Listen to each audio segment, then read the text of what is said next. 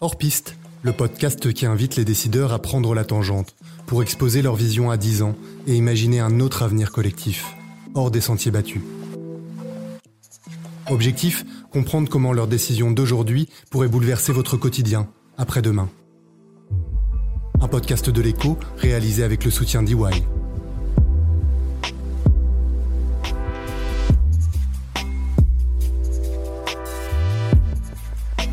Nous avons rendez-vous au cœur de Bruxelles avec Ilham Kadri, directrice générale du groupe de chimie Solvay.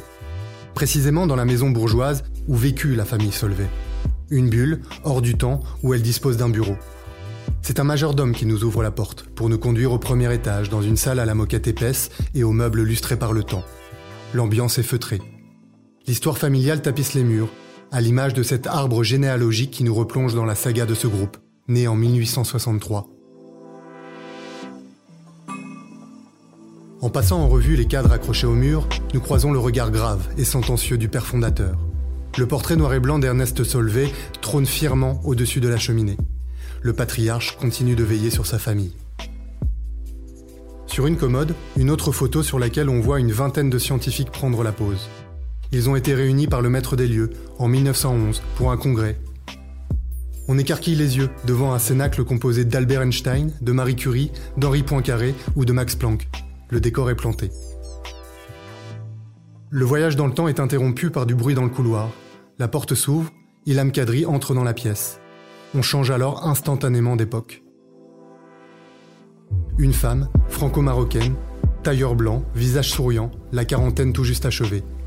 Du 19e siècle masculin en noir et blanc, nous basculons dans un 21e siècle coloré par la diversité. Mais il ne faut pas se tromper. Si les symboles sont des marqueurs d'une époque, Ilham Kadri n'est pas là pour faire de la figuration. Ce que Solvay est allé chercher chez elle, c'est sa capacité à transformer radicalement la multinationale et emmener avec elle les 24 000 employés, répartis dans 64 pays, qui travaillent dans des domaines aussi divers que l'aéronautique, l'automobile, l'énergie, la construction ou la santé. Réinventer les modèles pour les faire coller aux défis posés par l'époque, c'est la mission d'Ilham Kadri. De ses expériences aux États-Unis, on retiendra les performances de croissance des sociétés dont elle a pris la tête, nourries par de vastes bascules stratégiques et culturelles. De son parcours, on retiendra l'audace et la détermination. Enfin, de ses convictions, on retiendra que, pour cette capitaine d'industrie, les entreprises ont des comptes à rendre à la société. Et que la responsabilité sociétale, loin d'être un simple slogan affiché au fronton de l'entreprise, est une opportunité de croissance et de rentabilité, avec de nouveaux marchés à la clé. La conversation peut commencer, les pieds sur le plancher du 19e siècle, la tête dans le 21e, avec les prochaines décennies en ligne de mire. Je suis Nicolas Becquet, vous écoutez Hors Piste avec Ilham Kadri.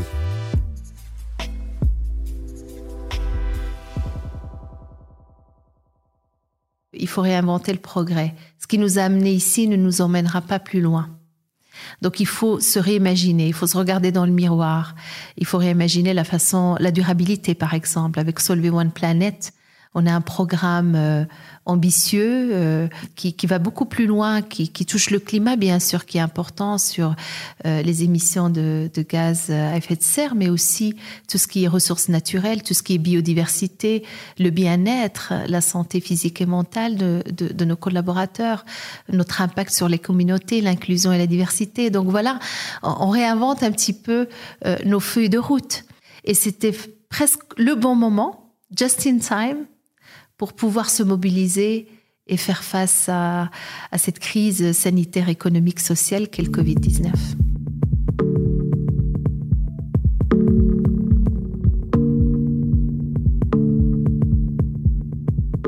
Alors pour moi, c'est toujours un pilier à trois, c'est-à-dire qu'il faut avoir une vision et définir sa stratégie. Il faut ensuite établir la structure qui va être au service de cette stratégie. Et ensuite, il y a la culture de l'entreprise. Donc on travaille sur ces trois piliers.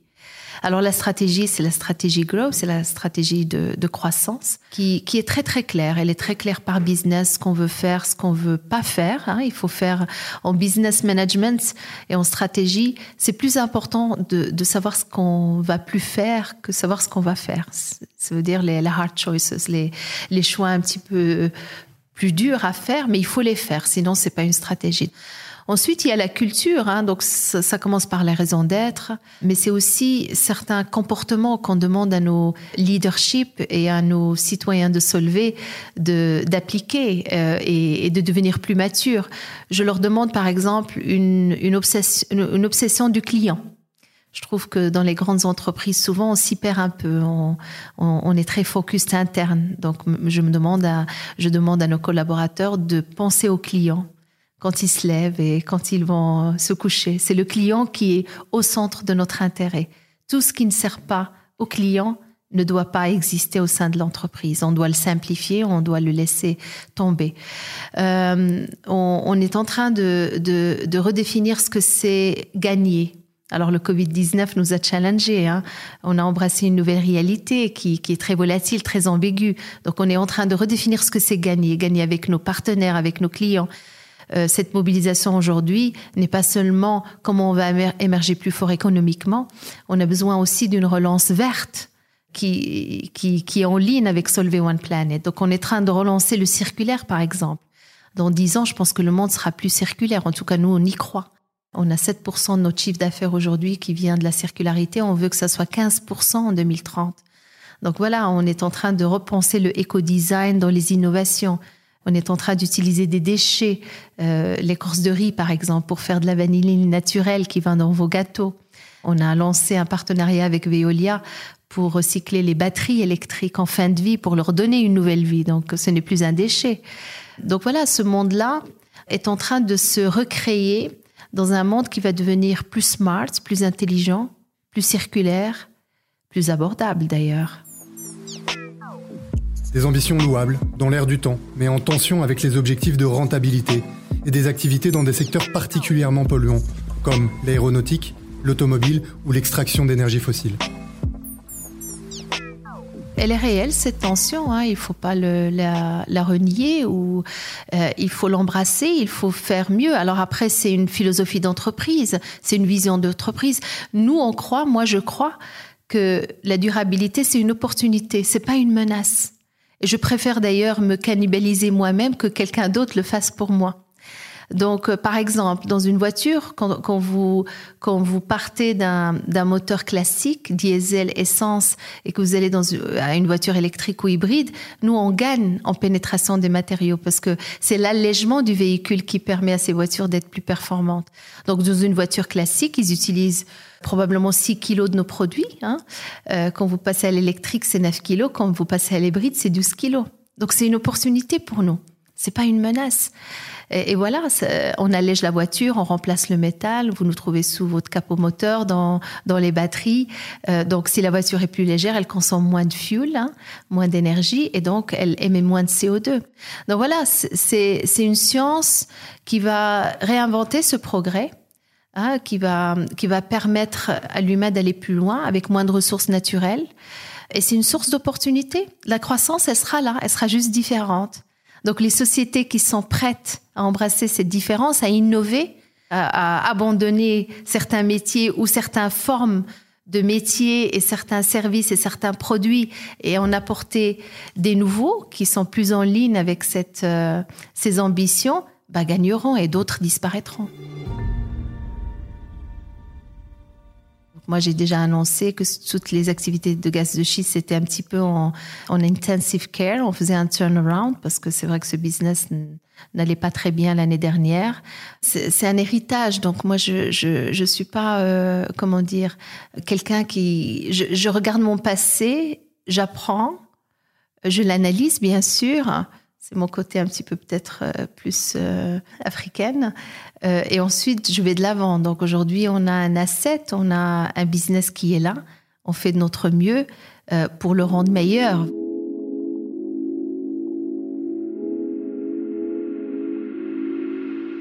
C'est vrai que c'est une préoccupation philosophique. Ça veut, dire quoi la croissance de demain hein? Euh, Est-ce que c'est les revenus, les volumes? Est-ce que c'est de l'ébida, des profits? Comment est? Pour moi, encore une fois, euh, je pense pas qu'on est en contradiction avec la durabilité.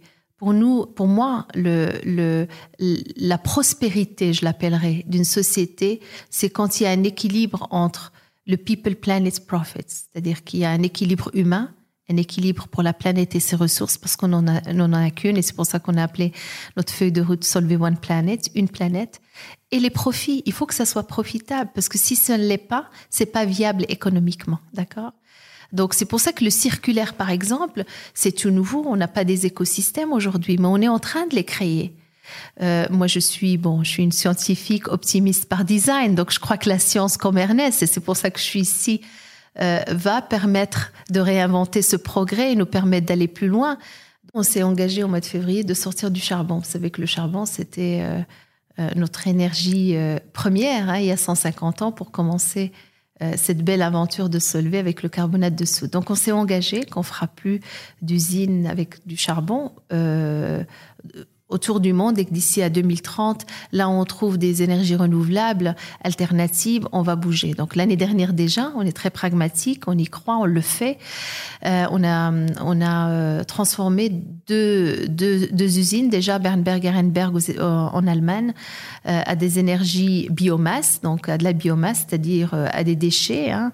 Donc on a créé un écosystème avec, euh, avec voilà, un entrepreneur qui a créé son entreprise, qui, qui fait de la collecte de déchets domestiques ou industriels à plus de 100 km autour de nos usines, 100 km de périmètre.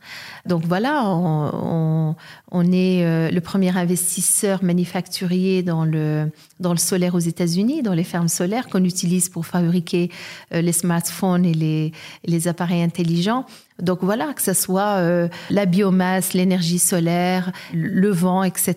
On, est en train de voir ce qu'on peut amener comme énergie propre, mais aussi dans nos productions, dans notre outil de production, on va recycler. Par exemple, euh, on réutilise les eaux grises hein, plutôt que de prendre des, des eaux euh, pure ou, de l'eau potable dans nos usines. Euh, on est en train de voir comment on peut couper les déchets, les réutiliser euh, mécaniquement, chimiquement, etc. Et en fin de vie, on est en train de voir comment on peut recycler ce produit-là, donc euh, l'histoire des batteries électriques, etc. L'innovation va apporter un nouveau concept qui s'appelle le éco-design du produit.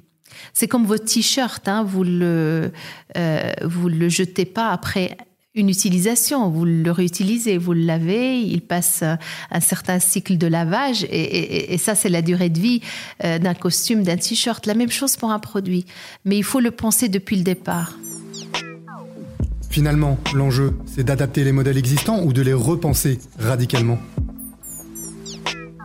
les modèles sont là pour être challengés. Moi, j'ai toujours été dans ma vie plutôt euh, challenge le status quo et apprendre du passé, regarder vers son passé pour prendre le meilleur. Donc, euh, mais en ayant un œil vers le futur qui, qui est différent avec des millennials et avec nos enfants et leurs enfants qui veulent peut-être euh, une, une, une autre forme d'équilibre. Encore une fois, c'est pas en contradiction. Le Covid-19 nous a appris, par exemple, que le télétravail était faisable. Vous m'aurez dit chez Solvay, vous m'auriez posé la question au mois de janvier, combien de gens je, je, pourrais mettre en télétravail, combien de temps il n'aurait fallu. À SIT, vous aurez dit, il nous faut six mois et on pourrait peut-être mettre un millier. On a mis dix mille personnes en télétravail en deux semaines. C'est incroyable. Euh, en crise, les gens peuvent se, se mobiliser, aller plus loin, être créatifs. Donc voilà, il faut aller vers un, nouveau normal, avec des choses qui sont encore une fois plus alignées avec les besoins des citoyens d'aujourd'hui. Euh, il faut réinventer les, les, les, métiers. Il y a des métiers qui vont disparaître, il y a des métiers qui vont se renouveler comme dans le digital. L'objet de demain sera plus intelligent.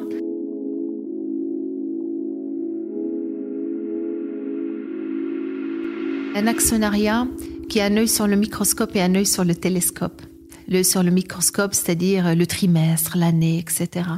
Mais il faut maintenant faire ce que j'appelle du backcasting plutôt que du forecasting. On est toujours sur la prévision trimestrielle de l'année, alors que le backcasting, c'est d'avoir une vision 2030 et finalement de revenir en arrière et de dire qu'est-ce que je dois faire aujourd'hui pour que ma, ma vision 2030 ait lieu?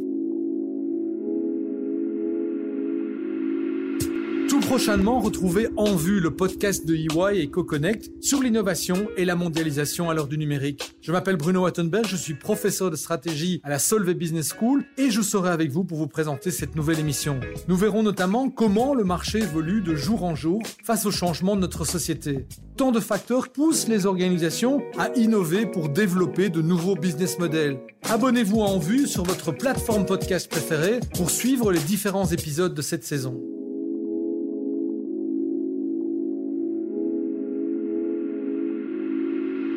Très honorée euh, d'être à la tête de Solvay, mais c'est pas parce qu'on a une femme à la tête d'une société comme Solvay que le problème de la diversité a été résolu. Et on a aujourd'hui des objectifs pour la diversité euh, sur 2035. On, a même pris cinq ans de plus que la feuille de route durabilité parce qu'il faut beaucoup de temps. Je compromets jamais avec la performance, d'accord? Quand on est en train d'embaucher quelqu'un, on prend la meilleure personne pour le job. Voilà, donc ça c'est c'est pas négociable. Euh, dans nos métiers de sciences, on perd beaucoup, par exemple, de jeunes femmes dans sciences, technology, engineering and math très très tôt. Pourtant, c'est des, des, belles carrières, c'est des carrières qui peuvent amener à, à, des carrières académiques, scientifiques, à des carrières business comme c'est dans mon cas.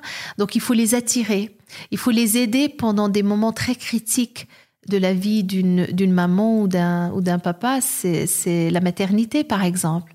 Je le sais par expérience, c'est pour ça que Solvay aujourd'hui va offrir à partir de janvier 2021 16 semaines de congé maternité. Et non seulement congé maternité, mais congé paternité.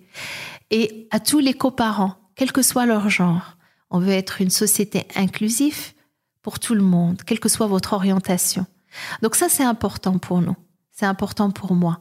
C'est-à-dire qu'on va accompagner les jeunes dans tous les, moments clés de leur vie et on va continuer à les former pour ces jobs de demain, pour qu'ils puissent nous remplacer. Moi, j'ai eu la chance de, de voyager partout dans le monde, d'avoir des expériences diverses, géographiques, de métiers, on m'a fait confiance, on s'est pas posé la question est-ce qu'elle va être une maman, elle a elle a un enfant en bas âge, etc. J'ai eu j'ai eu un support familial de mon écosystème. Voilà, donc il faut maintenant que l'employeur aide ces, jeunes talents à, ne pas faire des choix. C'est pas un choix à faire en être la maternité, paternité et euh, avoir un job euh, plus de responsabilité, voilà, et faire une carrière. C'est un faux choix. Il faut que les écosystèmes soient là. Je pense que c'est la congé maternité le plus long au monde et je l'ai donné au père.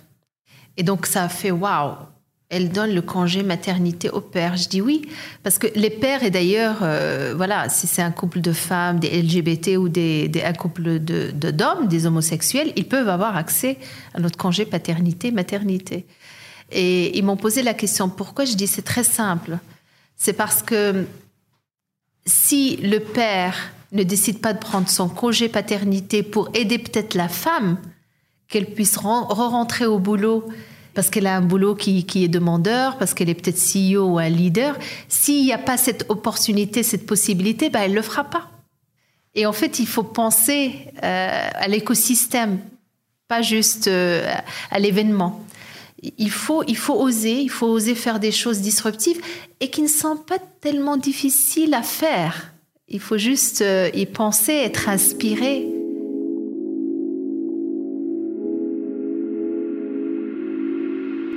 Le tempo que vous donnez dans une société, c'est le tempo que les gens vont suivre. Et regarde ce que vous dites et ce que vous ne dites pas, ce que vous faites et ce que vous ne faites pas. Donc c'est important que le leadership de demain et même d'aujourd'hui, je dirais, soit non seulement the basics right, hein, il faut que vous ayez euh, l'expérience, voilà, le, euh, le calibre, la détermination, la passion, la vision et tout ça. Mais le plus, c'est l'intelligence émotionnelle, c'est l'humanité, c'est l'empathie, c'est d'accompagner les gens pour qu'ils soient euh, au meilleur d'eux-mêmes on implémente une culture pour permettre à tout le monde d'être à leur euh, à leur meilleur. Hein. Euh, et si les gens apportent leur meilleur, ben voilà, la société elle gagne. Hein. C'est pas un one woman show ou one man show. Et ça, je pense que c'est une vraie révolution qui va arriver dans nos sociétés. Et je pense que les millennials que je vois euh, ou la génération Z va amener cette volonté d'équilibre. Et le Covid-19 nous l'a montré Et il nous a montré, avec beaucoup peut-être de, de, pression, qu'il y avait une autre forme de, de travail. C'est ce qu'on appelle euh, le mobile working, donc une mobilité. Vous pouvez être euh, chez vous à la maison, euh, dans la maison de vos parents, en vacances, et vous pouvez quand même vous connecter. Aujourd'hui, une société industrielle comme Solvay, voilà, on a lancé notre travail mobile, la mobilité dans le travail, d'une façon globale.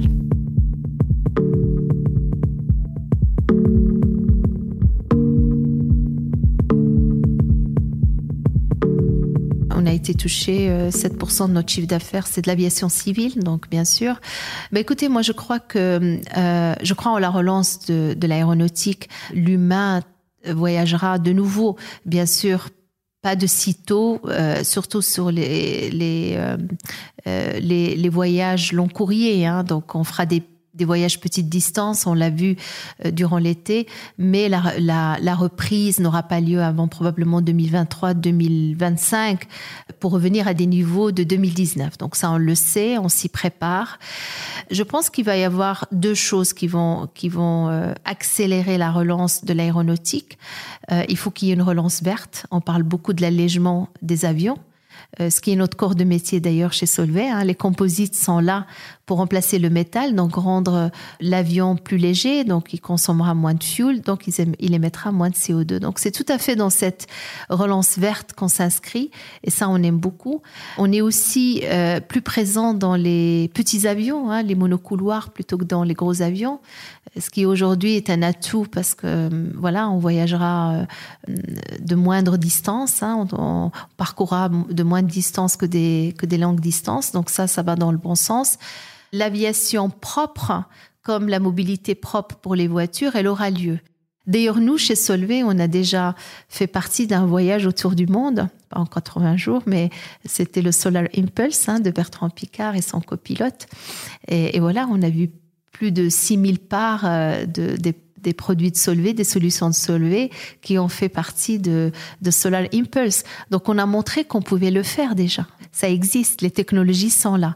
Il faut les rendre industrielles, il faut les rendre abordables, il faut les rendre efficaces et il faut travailler même dans des secteurs de l'aéronautique. Ça prendra un peu de temps pour la reprise, oui bien sûr, 2023.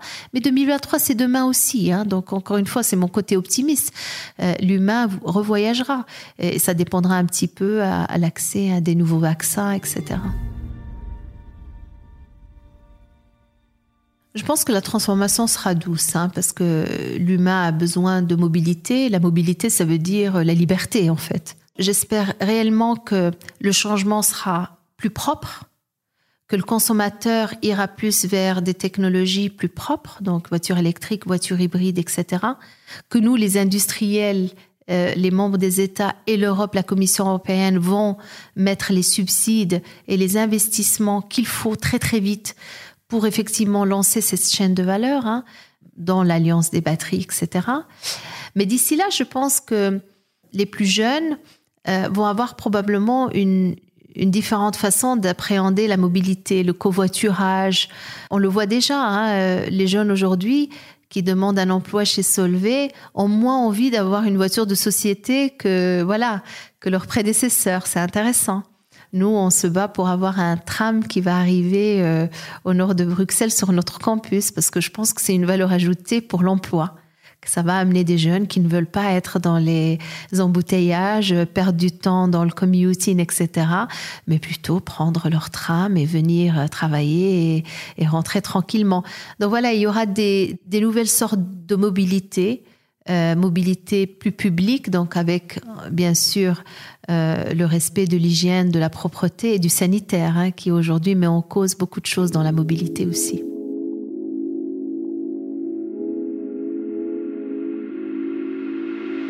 La, crise nous a démontré euh, l'importance d'une industrie euh, forte, une industrie manufacturière forte en Europe, par exemple. Euh, regardez les histoires de, des masques, par exemple, des gels, etc. Alors bien sûr, ça a été résolu, mais c'est important d'avoir une industrie manufacturière forte. Alors moi, je suis en faveur pas d'une relocalisation des, des, vieilles technologies ou des technologies que les autres font bien, à part si elles sont essentielles. Si elles font partie, par exemple, d'une chaîne de valeur dans la pharmacie, etc. Euh, les membres des États en Europe, euh, avec, avec l'Europe, avec la Commission européenne, sont en train de voir quelles sont ces chaînes de valeur qui sont critiques, essentielles pour avoir euh, un minimum de localisation.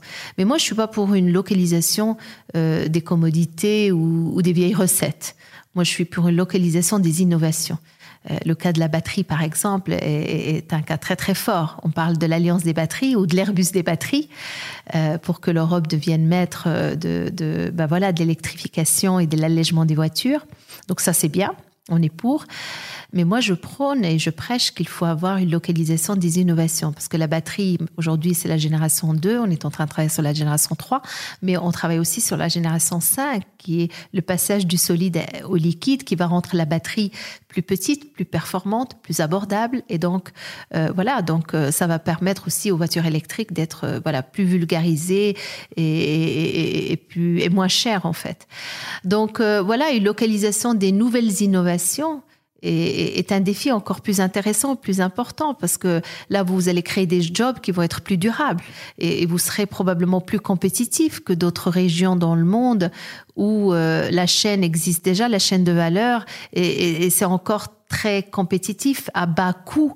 Euh, on a un tissu social en Europe euh, qui a un coût aujourd'hui, donc on ne veut pas l'abandonner. Donc voilà, une localisation qui doit être intelligente, des nouvelles technologies, des technologies de demain. Une dernière question pour Ilham Kadri. Comment imagine-t-elle Solvay dans 10 ans C'est une société qui est collaborative. C'est une société qui utilise la science au service de, des problèmes euh, de l'humanité, que ce soit euh, la rareté des, des, ressources naturelles, que ce soit le changement climatique, que ce soit le bien-être. Alors le bien-être, pas seulement physique, mais mental, qui est important à la maison et au travail oui, c'est une société qui, a un cœur de métier, bien sûr. On est là pour quelque chose. Nous, on est des polyméristes, on est des chimistes, on fait des, des matériaux de spécialité. Euh, mais, mais ça, c'est pas pourquoi, c'est pas la raison pourquoi on existe. Rappelez-vous, on existe pour unir les gens, les idées et les éléments pour réinventer le progrès.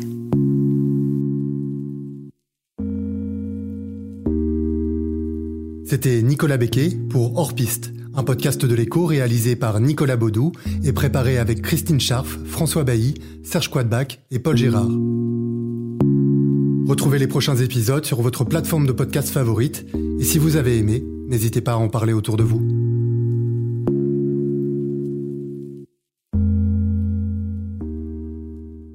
Bonjour, je m'appelle Bruno Attenberg, je suis ambassadeur de l'innovation chez EY et professeur de stratégie à la Solvay Business School. Je vous invite à ne pas rater En Vue, le podcast signé EY et CoConnect, consacré aux différents changements auxquels les entreprises et les organisations sont confrontées aujourd'hui. Innovation technologique, évolution structurelle du marché, Brexit ou encore la crise sanitaire liée au Covid, autant de modifications qui poussent les entreprises à réagir vite. Dans chacun des épisodes d'En Vue, nous allons vous emmener à la rencontre d'organisations qui voient la numérisation et la mondialisation non pas comme une menace, mais plutôt comme une opportunité de développer de nouveaux business models. Abonnez-vous en vue sur votre plateforme podcast préférée pour suivre les différents épisodes de cette saison.